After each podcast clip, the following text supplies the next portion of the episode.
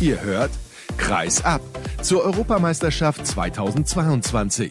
Präsentiert von der Sportstadt Düsseldorf. Mit einigermaßen aktuellen Stimmen und knallharten Analysen unserer Experten. Und mit eurem Gastgeber, mit Sascha Staat.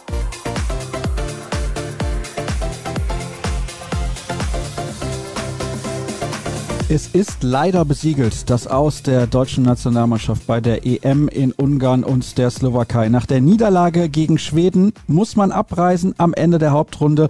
So ist es gekommen und es ist, glaube ich, verdientermaßen so. Und darüber spreche ich in dieser Ausgabe, zu der ich euch recht herzlich begrüße. Schön, dass ihr mit dabei seid. Mit dem Kollegen Erik Eggers von Handball Insight. Moin, Erik.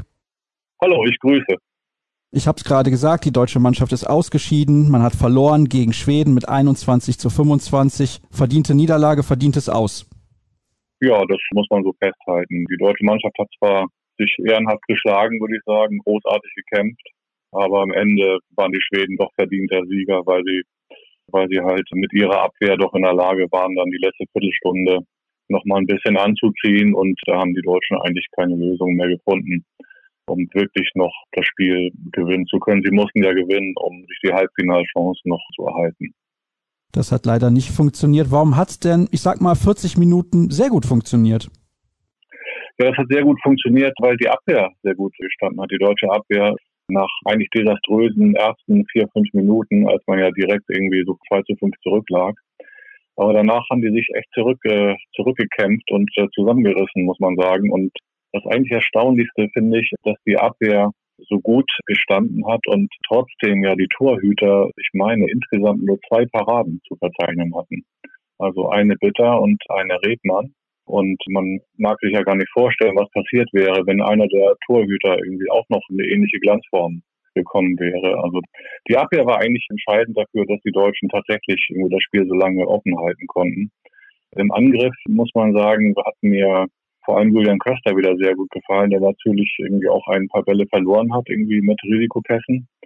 Aber wenn ich das jetzt richtig im Kopf habe, war, glaube ich, an sieben der zehn Tore in der ersten Halbzeit beteiligt. Da sieht man, welche Verantwortung dieser Zweitligaspieler schon übernehmen wollte und übernehmen konnte. Und mit dem werden wir, glaube ich, noch viel Spaß haben in Zukunft.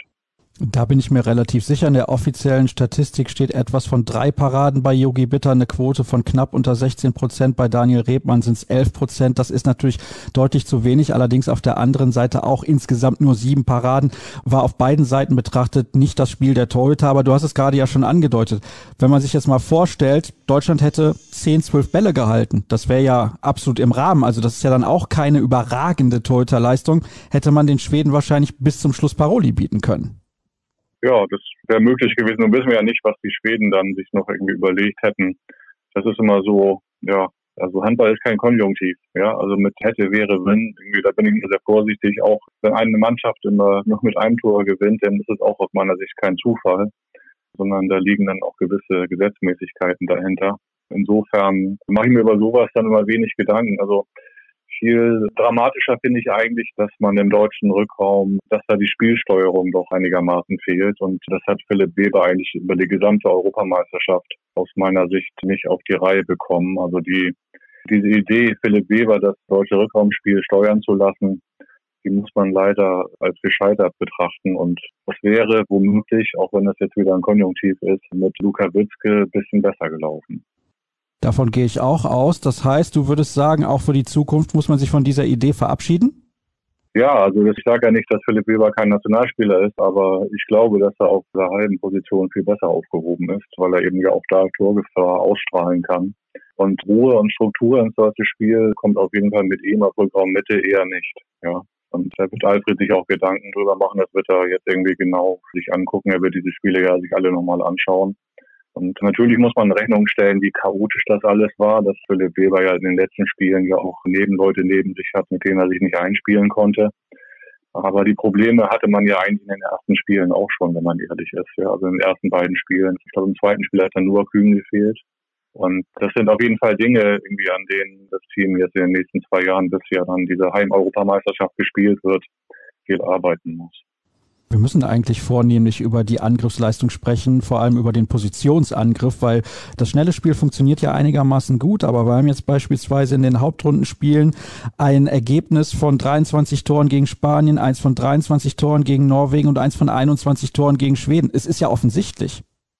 Ja gut, irgendwie, aber das sind natürlich auch drei sehr gute Verteidigungsreihen. Ja, das muss man auch mal sehen. Und wenn dann so wichtige Spieler wie Hefner und Kühn fehlen, und das alles neu ist, dann muss man das schon relativieren. Ja, also man darf auch nicht zu streng sein, finde ich, mit der deutschen Mannschaft. Aber trotzdem muss man ja versuchen, das zu analysieren. Und meine Analyse ist, dass es mit Philipp Weber auf Mitte schwierig werden könnte und da womöglich Leute wie Knorr oder Witzke eben besser aufgehoben sind. Wenn du aber sagst, das sind die Mannschaften aus dem obersten Regal, müssen wir auch festhalten, das sind die Mannschaften, die man schlagen muss, wenn man mal ein Halbfinale erreichen möchte oder eine Medaille gewinnen. Ja, natürlich. Aber das war sowieso aus meiner Sicht vor dieser Europameisterschaft illusorisch mit dieser Mannschaft. Ja, also es gab kaum Möglichkeiten, sich einzuspielen und, und Deutschland hat nun mal aktuell diese Weltklasse-Spieler nicht im Rückraum. So einfach ist das. Ja, man muss ja nur mal zusammenzählen, wie viele Profis Champions League spielen. Und das sind vor der Europameisterschaft nur drei gewesen. Andy Wolf und Goller und Patrick Wienzek. Und Wienzek muss man sagen, eigentlich in einer Form, die auch nicht besonders gut ist. Ja, also er ist körperlich ganz offensichtlich nicht im allerbesten Zustand. Und dann wird es schwierig, ja, gegen Mannschaften irgendwie, die ständig irgendwie in der Champions League unterwegs sind. Und die Norweger, die spielen ja fast alle in der Champions League, ja, also in Aalborg oder wo auch immer. Und insofern ist das illusorisch gewesen, tatsächlich über das Halbfinale nachzudenken. Ist schon eigentlich interessant genug, dass es jetzt in dem dritten Hauptrundenspiel bis Minute 45 oder 46 tatsächlich alles noch möglich war. Das fand ich schon echt bemerkenswert, muss ich sagen. Wenn du sagst, uns fehlen die Weltklasse-Akteure im Rückraum, ich habe gestern ausführlich mit Christian Schwarzer über diesen Spieler gesprochen. Kann Julian Köster so einer werden und was müsste er deiner Meinung nach tun, damit er einer wird? Also vereinstechnisch beispielsweise. Ja, er muss natürlich Bundesliga spielen. Das kann er nächstes Jahr mit Sommersbach ja vermutlich auch, so wie es aussieht. Aber am besten ist natürlich, er spielt Champions League auch irgendwann. Ja, ob das jetzt irgendwie im nächsten Jahr schon die richtige Idee ist, weiß ich nicht. Aber er muss sich auf höchstem Niveau präsentieren und er braucht natürlich körperlich auch noch ein bisschen was. Also er muss noch ein bisschen, bisschen Muskelmasse, bisschen Substanz zulegen. Das ist ja offenkundig, wenn man sein Spiel betrachtet. Aber ich finde fantastisch, wie gut er sich bewegt wie clever er auch spielt und wie, ja, wie handlungsschnell er auch ist, ja. Also gerade eben in dem Spiel gab es eine Szene, wo eigentlich ein anderer Spielzug angesagt war und Wienzek dann plötzlich frei steht am Kreis und dann kriegt Wienzek den Ball auch, ja. Und das sind halt viele Dinge, die er intuitiv richtig macht. Das finde ich toll, dass, dass man sowas auch mal im deutschen Rückraum sieht. Das sieht man ja nicht allzu oft.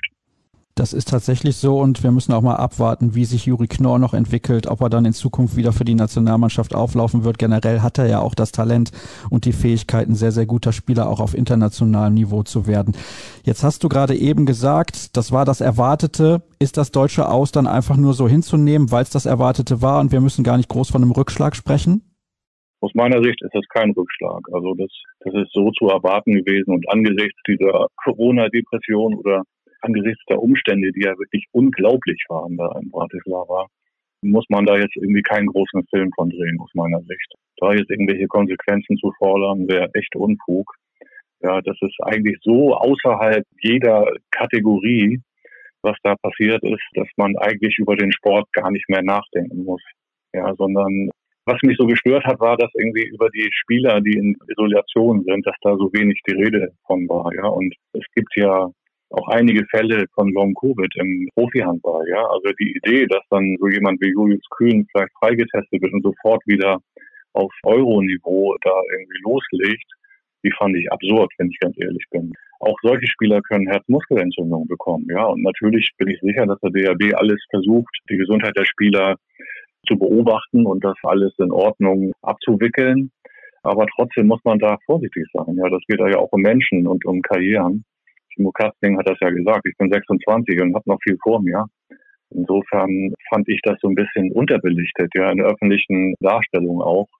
Jetzt reden wieder alle über das Spiel und über den Sport, aber diese 10, 12 Spieler, die da furchtbare Tage hinter sich haben, die interessiert niemand, wenn man ehrlich ist.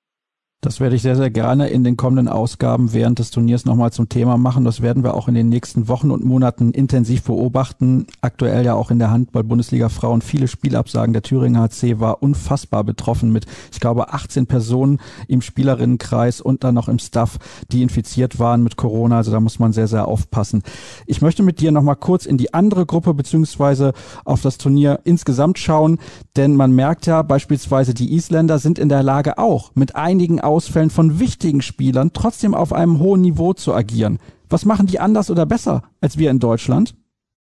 Ja, also die Jugendausbildung scheint deutlich besser zu sein. Ja, also woran das auch immer liegen mag. Also was ja zu beobachten ist, dass die eine Fülle von Talenten produzieren, die ja noch nicht mal alle jetzt abgetreten sind. Also Trasserson zum Beispiel von Kielce, eins der größten Talente des europäischen Handballs, stand da gar nicht im Kader wegen Verletzungen. Und dann hat man auf jeden Fall viele junge Spieler, die in der Lage sind, individuell einfach viel erfolgreicher vorzugehen als die deutschen Spieler in diesem Alter. Ja, das wirkt ja geradezu behäbig im Vergleich zu den Isländern. Die gehen immer in das 1 zu 1 und haben dann eben auch Chancen, sich durchzusetzen, sogar gegen die Franzosen. Und das hat man einfach in den letzten Jahren von deutschen Spielern kaum gesehen, wenn man ehrlich ist. Ja, das gibt es eher selten. Und ich glaube, das kann man nur über Trainingsinhalte tatsächlich ändern. Ja, es wirkt schon fast grobschlächtig, wenn man das vergleicht, also diese deutschen und isländischen Angriffe.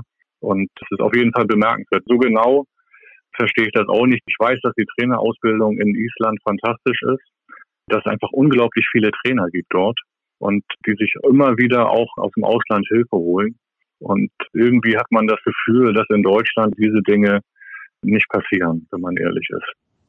Hoffen wir, dass sich das in den nächsten Jahren ändert und man das erkennt. Und dann können wir uns auch freuen über so tollen Handball in Deutschland, wie ihn die Isländer oder beispielsweise auch die Holländer spielen, die eigentlich viel, viel weniger Möglichkeiten haben, als wir hier in so einem großen Land mit so viel Mitgliedern auch im Handball. Aber es ist, wie es ist. Erik, herzlichen Dank für deine Einschätzung. Das soll es gewesen sein mit der heutigen Ausgabe. Ich hoffe, ihr hattet trotzdem Spaß, obwohl wir über das Deutsche aussprechen mussten. Und wenn ihr morgen wieder reinhören wollt, dann könnt ihr einfach nachschauen auf unseren sozialen Kanälen, wer denn mit dabei und worüber wir sprechen, das geht unter facebook.com slash kreisab, bei Twitter at kreisab und bei Instagram unter dem Hashtag und Accountnamen kreisab. Schönen Sonntagabend wünsche ich noch. Morgen hören wir uns dann wieder. Tschüss.